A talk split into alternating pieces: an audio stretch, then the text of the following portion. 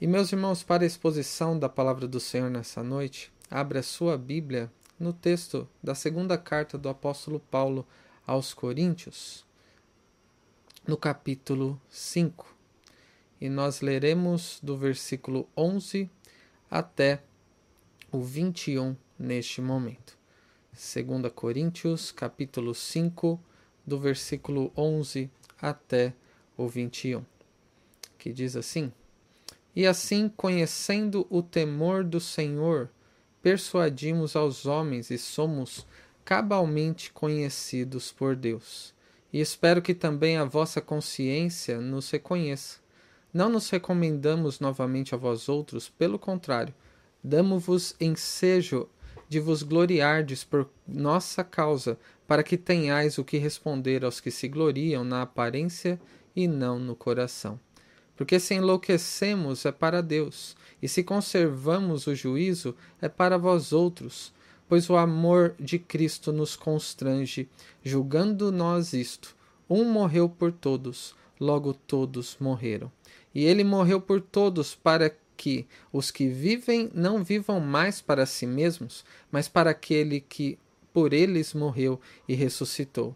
Assim que nós daqui por diante ninguém a ninguém conhecemos segundo a carne, e se antes conhecemos Cristo segundo a carne, já agora não o conhecemos deste modo. E assim, se alguém está em Cristo, é nova criatura, as coisas antigas já passaram, eis que se fizeram novas. Ora, tudo provém de Deus que nos reconciliou consigo mesmo por meio de Cristo e nos deu o ministério da reconciliação a saber que Deus estava em Cristo reconciliando consigo o mundo, não imputando aos homens as suas transgressões, e nos confiou a palavra da reconciliação. De sorte que somos embaixadores em nome de Cristo, como se Deus exortasse por nosso intermédio. Em nome de Cristo, pois, rogamos que vos reconcilieis com Deus. Aquele que não conheceu o pecado, ele o fez pecado por nós, para que nele fôssemos feitos justiça de Deus. Amém. Bondoso Deus e Pai, nós diante de Ti estamos neste culto doméstico dominical, reunidos em Teu nome, desejosos por ouvirmos o que o Senhor tem a nos dizer pela exposição da Sua palavra. Que o Senhor seja conosco nesse momento, que o Senhor, por meio do Teu Espírito, nos faça ouvir a Sua voz, nos faça compreender a Sua palavra que nos faça ver o que o Senhor quer nos mostrar na Sua palavra, em nós mesmos e ao nosso redor, e que o Senhor também nos prepare o coração, para que sejamos transformados pela Sua palavra, pelo Teu Espírito que habita e opera em nós e vivamos de acordo com o Teu querer para a nossa vida, correspondendo assim à Tua voz nessa noite. É o que nós pedimos e agradecemos no nome santo de Jesus. Amém. Meus irmãos, este texto é riquíssimo. Ele tem implicações diversas para a nossa vida com Deus e nós pretendemos fazer uma breve meditação baseados naquilo que temos ouvido e considerado nesses últimos dias. Nós estamos nos dias em que celebramos a Páscoa e já pudemos lembrar desde o meio da semana no encontro ah, dos pequenos grupos, pudemos lembrar na sexta-feira as últimas sete palavras de Cristo na cruz e o sentido delas para a nossa vida, da boca do nosso Salvador, e pudemos também além de considerar como Cristo foi crucificado, morto e sepultado, recebendo a ira de Deus pelos pecados de quem ele veio salvar, consideremos hoje pela manhã sobre como o Senhor Jesus ressurgiu dos mortos ao terceiro dia e ele o fez para nos justificar, para a nossa salvação, o que nos dá alegria e esperança. Nós devemos nos lembrar também hoje sobre o modo como Cristo subiu aos céus à vista dos seus discípulos. Se os irmãos se lembrarem do que Lucas nos registrou no primeiro capítulo de Atos, quando os discípulos reunidos perguntaram ao Senhor Jesus naqueles últimos instantes dele aqui neste mundo antes de subir ao céu, Eles perguntaram: Senhor, será este o tempo em que restaures o reino a Israel? E o Senhor Jesus respondeu a eles: Não vos compete conhecer tempos ou épocas que o Pai reservou pela sua exclusiva autoridade, mas recebereis poder ao descer sobre vós o Espírito Santo, e sereis minhas testemunhas, tanto em Jerusalém como toda a Judéia e Samaria, e até os confins da terra. E após dizer essas palavras, o Senhor Jesus foi elevado às alturas, e eles contemplaram a ascensão do Senhor uma nuvem encobriu o Senhor à vista deles, e enquanto eles estavam ainda olhando para o céu, Jesus, é, dois anjos, na verdade, apareceram ao lado deles e disseram: Varões galileus, por que estáis olhando para as alturas? Este Jesus que dentre vós foi assunto ao céu virá do modo como o viste subir. Então, hoje, quando falamos da ressurreição, sabemos que o Senhor passou algum tempo antes de subir ao céu. Devemos também lembrar que ele subiu ao céu à vista dos seus discípulos e que ele, tendo subido ao céu, tendo assentado à direita do Pai, de onde ele reina sobre todas as coisas, de onde ele governa sobre todas as coisas para a sua própria glória e para o bem daqueles que lhe amam e isso inclui também a sua vida, que está no controle do nosso Deus. Ele também intercede por nós junto ao Pai. Diante de quem? Do Senhor Jesus, do Deus verdadeiro, diante de quem nós vivemos todos os nossos dias e a quem devemos prestar contas. E é nesse sentido que eu gostaria de expor este texto no dia de hoje, no culto ah, da, é, do dia de domingo, que lembramos a Páscoa, no, ah, no dia da ressurreição do Senhor Jesus. Tendo o Senhor morrido numa cruz por amor a nós. Sendo morto, ressuscitou ao terceiro dia para a justificação e subiu ao céu de onde governa sobre tudo. Devemos lembrar que de lá ele governa todas as coisas. Ele intercede por nós, mas ele também nos vê. Ele também reage a nós. E devemos lembrar que aquele que governa sobre todas as coisas um dia voltará e nós prestaremos contas a ele sobre a forma em que nós vivemos aqui. O texto que os irmãos devem estar em suas mãos no versículo 10 do capítulo 5 de 2 Coríntios diz: Porque importa que todos nós compareçamos perante o tribunal de Cristo, para que cada um receba segundo o bem ou mal que tiver feito por meio do corpo. E diante disso, nós devemos fazer uma pergunta-chave, em especial no dia de hoje, mas que deve repercutir na nossa caminhada cristã. Que diferença faz para a sua vida saber que você vive perante o Senhor Jesus? O Senhor Jesus que revelou o seu amor ao morrer na cruz do Calvário no seu lugar.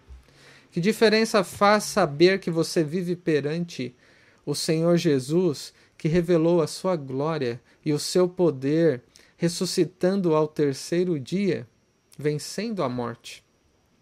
E que diferença faz para você saber que vive perante o justo juiz, o Senhor Jesus, que revela a sua soberania, santidade e graça ao interceder por aqueles que foram feitos filhos de Deus.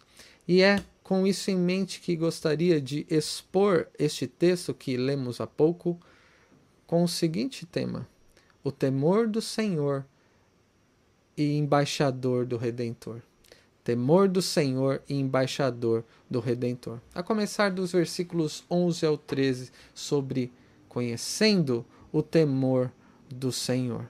E nós lemos que o apóstolo Paulo registrou: E assim, conhecendo o temor do Senhor, persuadimos os homens, e somos, somos cabalmente conhecidos por Deus, e espero que também a vossa consciência nos reconheça. Não nos recomendamos novamente a vós outros, pelo contrário, damos-vos ensejo de vos gloriardes por nossa causa, para que tenhais o que responder aos que se gloriam na aparência e não no coração.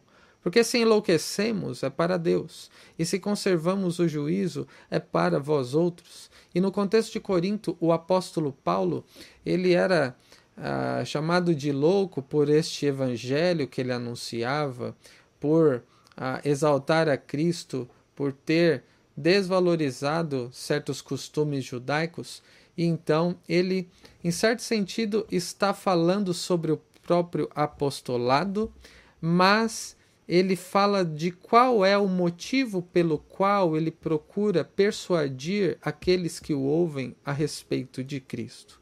E ele começa expressando que é por causa do conhecimento do Senhor e do temor do Senhor. E considerando, como vimos no versículo 10, que todos, absolutamente todos, não somente os crentes, mas todos, um dia considerando que vivem perante o único Deus verdadeiro, todos comparecerão perante o santo juiz, o tribunal de Cristo, para prestar contas sobre a sua própria vida. Você vive consciente disso? De que um dia você prestará contas do seu modo de viver, de todas as suas palavras, daquilo que Deus requer de você, da sua negligência muitas vezes e que diferença faz na sua vida saber que o Cristo que ressuscitou e subiu ao céu te vê e um dia você prestará contas a ele. E a consciência disso muda totalmente a nossa perspectiva.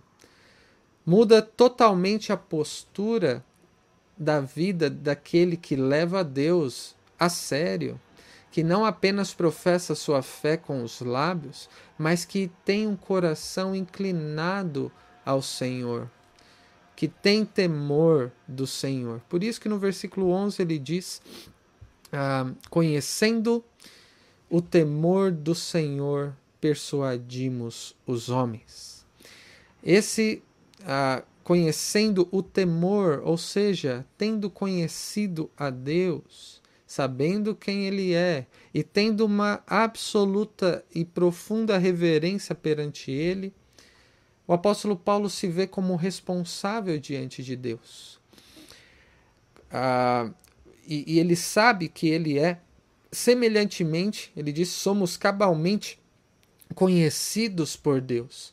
E é por temer a Deus nesse senso de reverência, mas também de responsabilidade por ter o conhecimento do Senhor, é que ele buscava persuadir os homens, as pessoas, acerca de quem Deus é, de tudo que Deus fez em Cristo e do que ainda prometeu fazer no retorno do seu Filho, o nosso Senhor Jesus Cristo. E nos versículos 12 e 13 nós vemos que a motivação é justamente o temor de Deus. Ele não procura persuadir para que é, pareça melhor do que o outro, usando algum tipo de linguagem em que ah, ganhará talvez no argumento, apresentará uma nova doutrina que parece ser mais interessante. Mas o fato dele procurar persuadir os outros sobre quem é Deus, sobre o que Jesus fez para nos salvar, ah, coloca de lado aquela suposição de muitos da igreja do, de Coríntios que ele, ele estava querendo se promover, que ele estava falando palavras para arrebanhar a outros, como se ele estivesse dizendo alguma coisa para agradar aos outros, mas é por temor do Senhor e pelo senso de responsabilidade e por amor dos irmãos que muitas vezes eram enganados que ele se colocava neste desejo de persuadir outros como um exemplo irrepreensível para aqueles que amam a Deus. E as Escrituras, meus irmãos, nos ensinam e nos encorajam a termos este mesmo procedimento, de sermos movidos, motivados a, pelo temor do Senhor. E isso não para agradar os outros no nosso procedimento, não para sermos vistos pelos outros, não para ficarmos em evidência. Um verdadeiro crente, lembrando-nos como fizemos nesses dias, do que Cristo fez ao se entregar no nosso lugar na cruz e ao ressuscitar no nosso lugar e ao subir ao céu de onde ele nos vê, somos encorajados, ordenados pelas Escrituras a vivermos neste mundo, todos os nossos dias com santo temor perante o nosso Deus.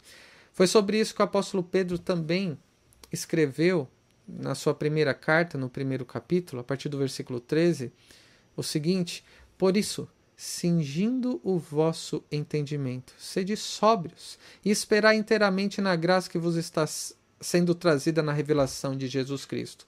Como filhos da obediência, não vos amoldeis as paixões que tinhas anterior, anteriormente na vossa ignorância. Pelo contrário, segundo é santo aquele que vos chamou, tornai-vos santo também vós mesmos em todo o vosso procedimento. Porque escrito está: sede santos, porque eu sou santo. Ora, se invocais como Pai aquele que, sem acepção de pessoas, julga segundo as obras de cada um, ou seja, se sabemos que estamos diante do Deus a quem devemos prestar contas, como nós devemos viver, qual deve ser a nossa motivação nessa vida?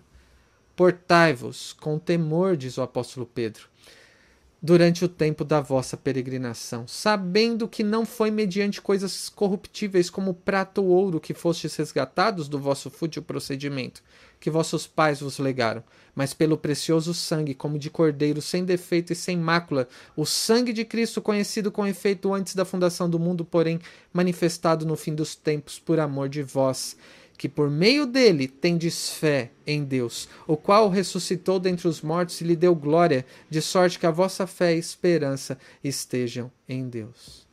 Meus irmãos, retomando a pergunta inicial, chave para nós hoje. Que diferença faz na sua vida saber que você vive diante do Cristo ressuscitado?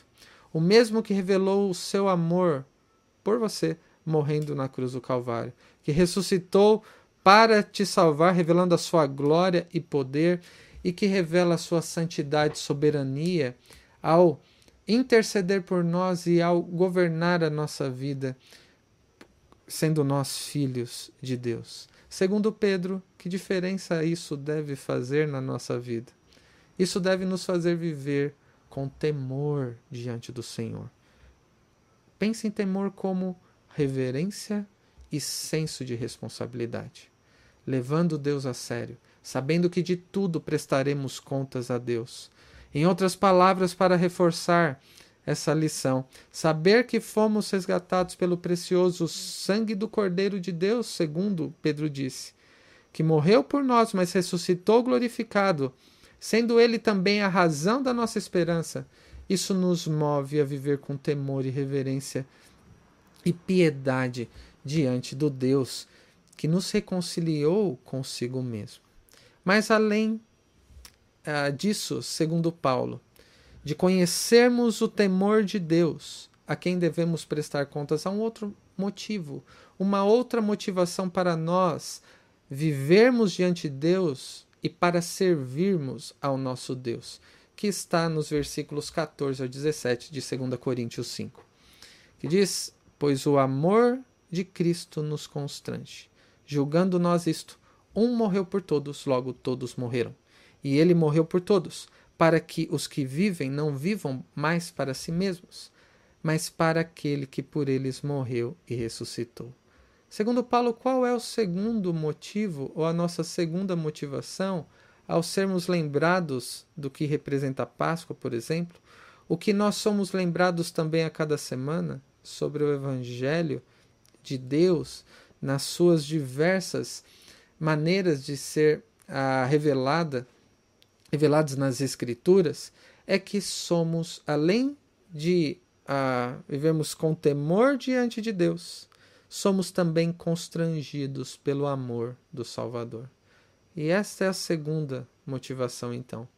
Sermos constrangidos pelo amor do Salvador. Você já se sentiu constrangido a fazer algo em determinada situação? Tente se lembrar. Sabe aquela situação em que você é pressionado a fazer alguma coisa? Aquilo que dizemos muitas vezes que de livre e espontânea pressão acabamos agindo de uma determinada maneira.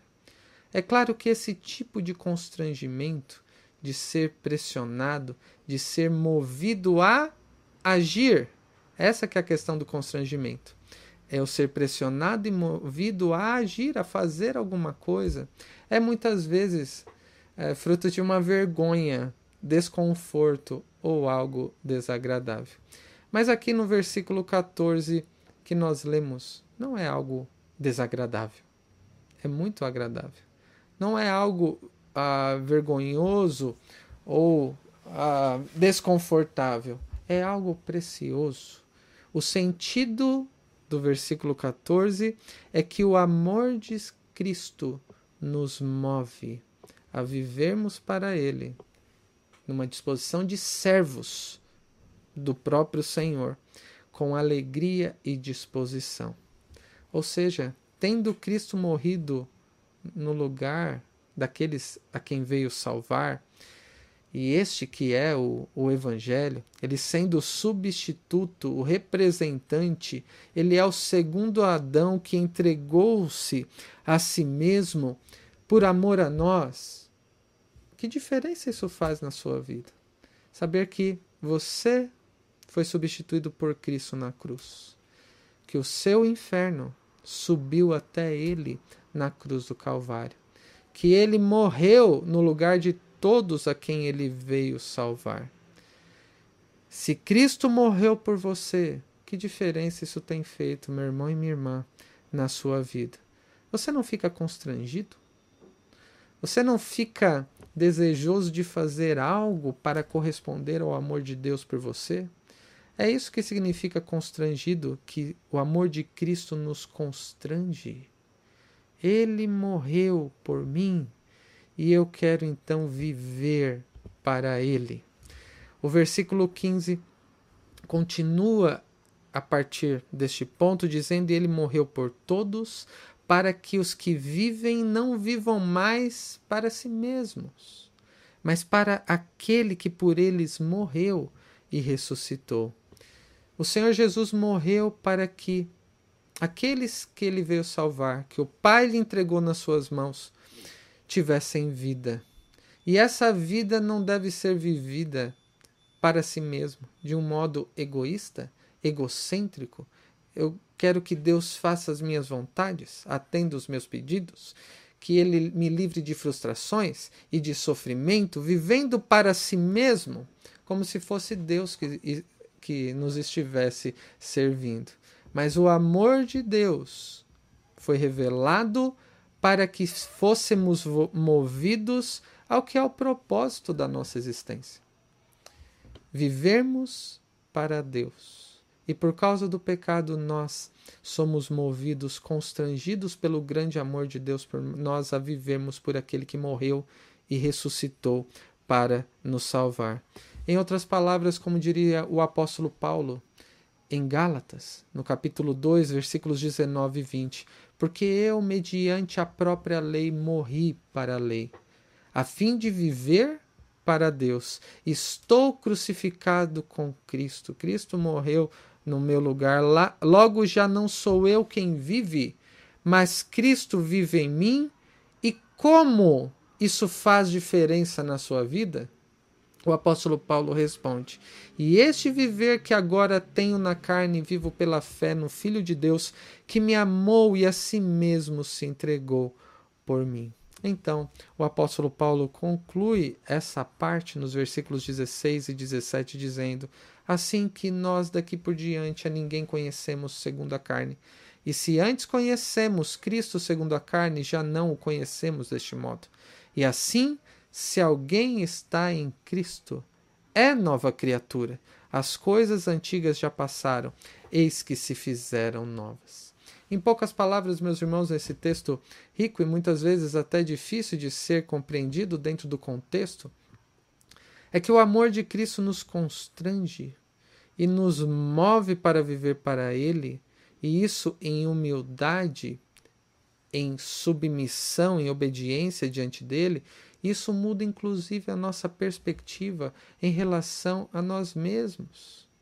Não, não se conhece a si mesmo segundo a carne, nem o outro, ou seja, eu não vou ser aceitável a Deus por causa daquilo que eu venho a fazer ou que eu deixe de fazer, por aquilo que talvez eu tenha agradado a Deus e, e queira receber algo das suas mãos, porque quem é constrangido pelo amor de Deus sabe que foi a, foi a graça de Deus e não por algo que nós merecemos. Não é por causa das nossas realizações, e isso também nos faz ver o outro da perspectiva é, de Deus, da perspectiva da graça, desse amor que nos foi revelado.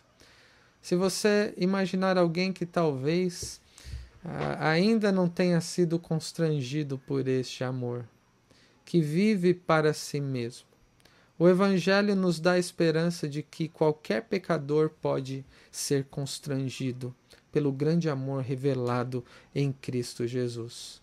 Acima das nossas percepções em relação a alguém, sobre o comportamento, sobre o modo de viver, muitas vezes dissoluto, ou em nós mesmos quando muitas vezes pecamos. O que todos precisam, na verdade, é serem confrontados pelo grande amor de Deus, serem feitos nova criatura, que as coisas antigas sejam passadas e tudo se faça novo na nova vida que somente pode ser encontrado em Cristo. O apóstolo Paulo, pensando em si mesmo, ele aplica isso no seu currículo. Lá, aos, escrevendo aos Filipenses, no capítulo 3, ele diz: Bem que eu poderia confiar também na carne. Se qualquer outro pensa que pode confiar na carne, eu ainda mais circuncidado ao oitavo dia, da linhagem de Israel, da tribo de Benjamim, hebreu de hebreus, quanto à lei fariseu, quanto ao zelo perseguidor da igreja, quanto à justiça que há na lei, irrepreensível. Mas o que para mim era lucro, isto considerei perda por causa de Cristo? Sim, deveras considero tudo como perda por causa da sublimidade do conhecimento de Cristo Jesus, meu Senhor, por amor do qual perdi todas as coisas e as considero como refúgio para ganhar a Cristo e ser achado nele, não tendo justiça própria que procede da lei, senão a que é mediante a fé em Cristo a justiça que precede de Deus, baseada na fé, para o conhecer e o poder da sua ressurreição e a comunhão dos seus sofrimentos, conformando-me com ele na sua morte, para de algum modo alcançar a ressurreição dentre os mortos. E tudo isso só é possível essa perspectiva da parte de alguém que foi constrangido pelo amor de Deus alguém que foi unido a Cristo, e se alguém está em Cristo, é nova criatura. As coisas antigas, mesmo, essa, mesmo essas realizações que poderia ser motivo de vanglória, tudo já se passou, tudo já se fez novo, e a nova vida que temos emana do Senhor Jesus, o nosso Salvador, que nos amou quando ainda éramos pecadores, que se entregou por nós, e Ele mesmo é a nossa maior glória. Quando somos encontrados nele e sermos conformados com Ele em santidade, como Ele é santo. Meus irmãos, que diferença então faz na sua vida saber que você vive diante de Deus? cujo amor foi revelado ao, pelo fato de Cristo ter morrido naquela cruz, a sua glória e poder ser revelada na ressurreição, e a sua soberania e graça ser revelada na sua intercessão, no seu cuidado por nós. Segundo o que Paulo explica aqui, em poucas palavras, para nossa reflexão, nós somos constrangidos e movidos a viver para aquele que morreu por amor a nós e ressuscitou para a justificação nossa.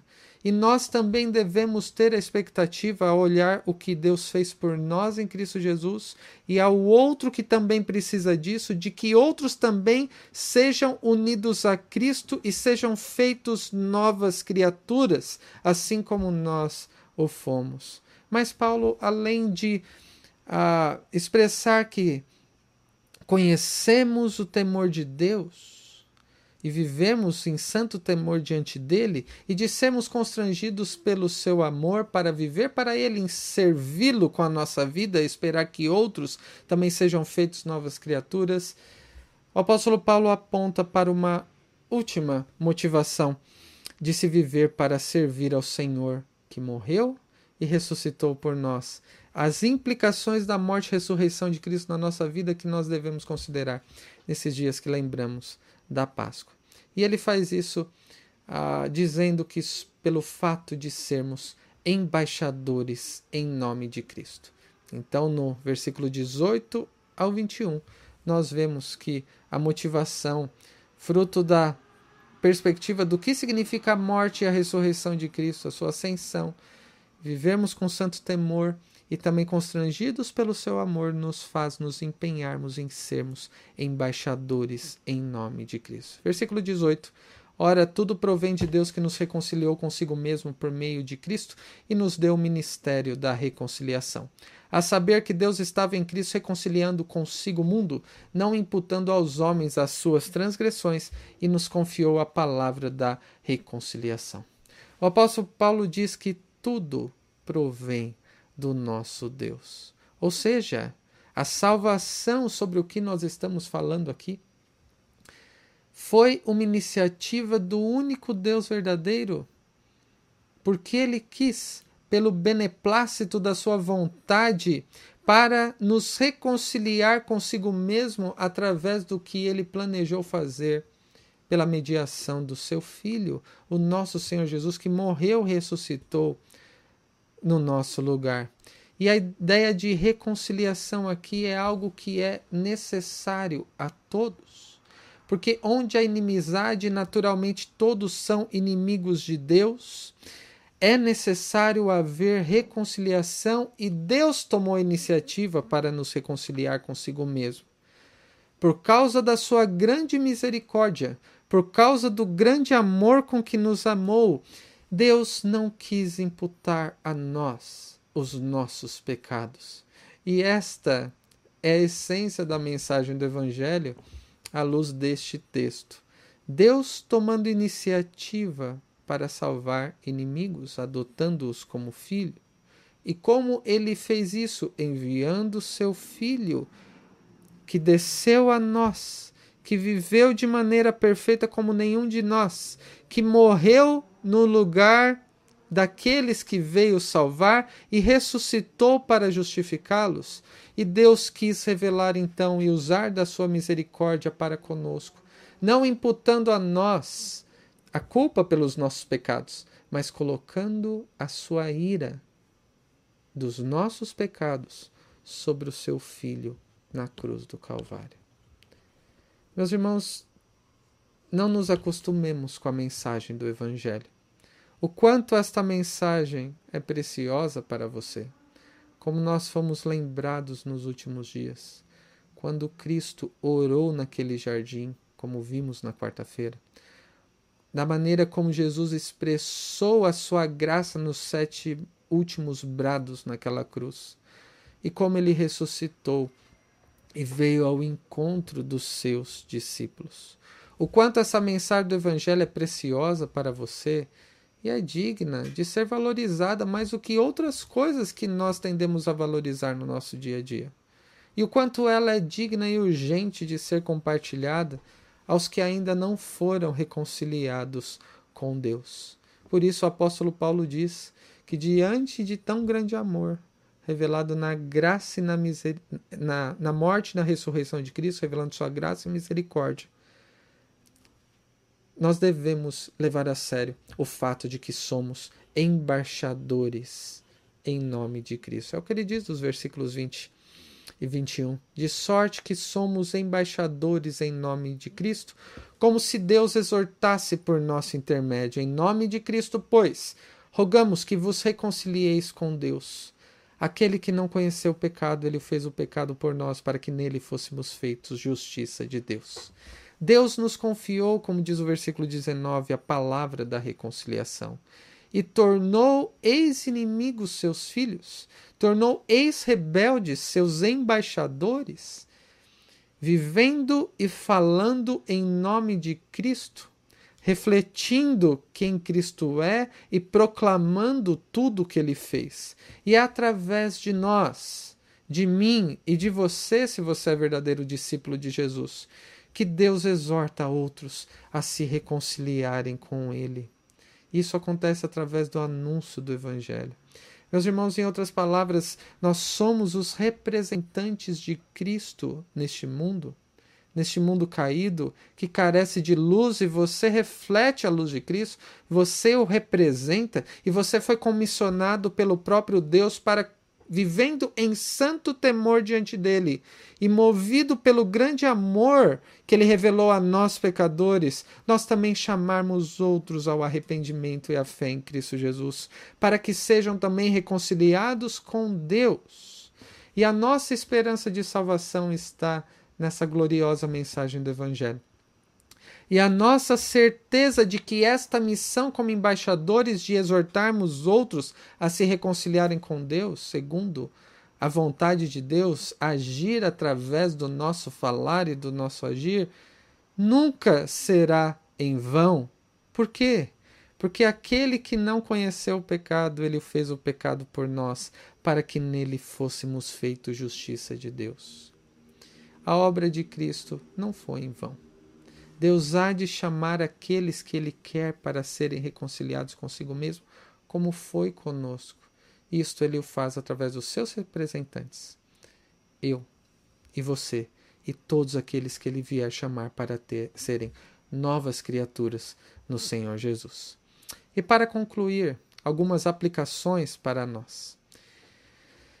A pergunta chave para nós nessa noite foi: que diferença faz na sua vida saber que você vive em todo o tempo, em tudo que você faz, perante o Senhor Jesus, que revelou seu grande amor ao morrer naquela cruz no seu lugar, que revelou a sua glória e poder ao ressuscitar no terceiro dia e que revela a cada dia a sua soberania, sua santidade e a sua graça ao cuidar de você e ao interceder por todos os filhos de Deus meus irmãos, sermos lembrados nestes dias em que celebramos a Páscoa da morte e da ressurreição de Jesus deve nos mover, nos motivar e todos aqueles que são verdadeiros crentes a servirem ao Senhor nos três aspectos que vimos nessa passagem.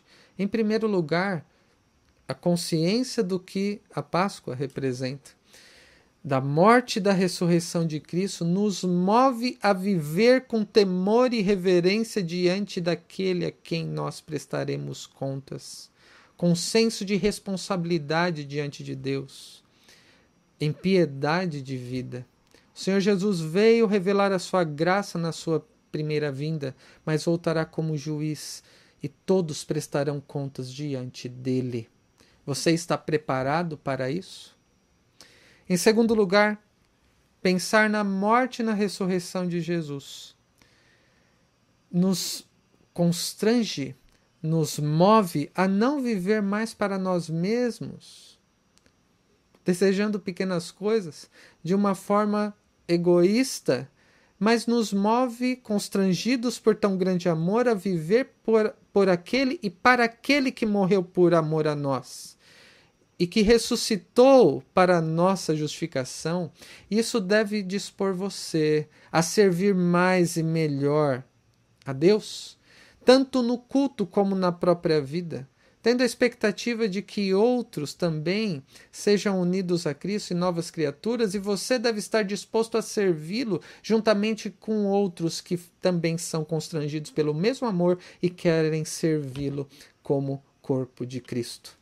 Em terceiro e último lugar, pensar na morte e na ressurreição de Jesus deve nos mover a cumprirmos a ordem de Deus de sermos embaixadores, representantes de Cristo e não negligenciarmos este chamado. E até que o Senhor Jesus venha, devemos exortar pecadores a se reconciliarem com Deus e a viverem para Ele, assim como nós, por isso, a nossa vida deve testificar que somos de fato representantes de Deus, vivendo com santo temor, constrangido pelo amor, amando o próximo e exortando é, outros a se reconciliarem com Deus. Meus irmãos, que Deus nos dê a graça para vivermos com santo temor durante o tempo da nossa peregrinação neste mundo. Que constrangidos pelo amor de Deus revelado em Cristo, como fomos lembrados nesses dias, nós estejamos mais dispostos e preparados para vivermos para a glória dele e para servi-lo com tudo que temos e que somos, juntamente com outros que também receberam este amor do nosso Deus, irmãos nossos, e que também cumpramos a nossa missão nesse mundo que nos é um tremendo privilégio de sermos embaixadores, representantes de Cristo e sermos usados por Deus em neste ministério da reconciliação de conduzirmos outros perdidos aos pés do nosso redentor. Que Deus nos abençoe. Amém.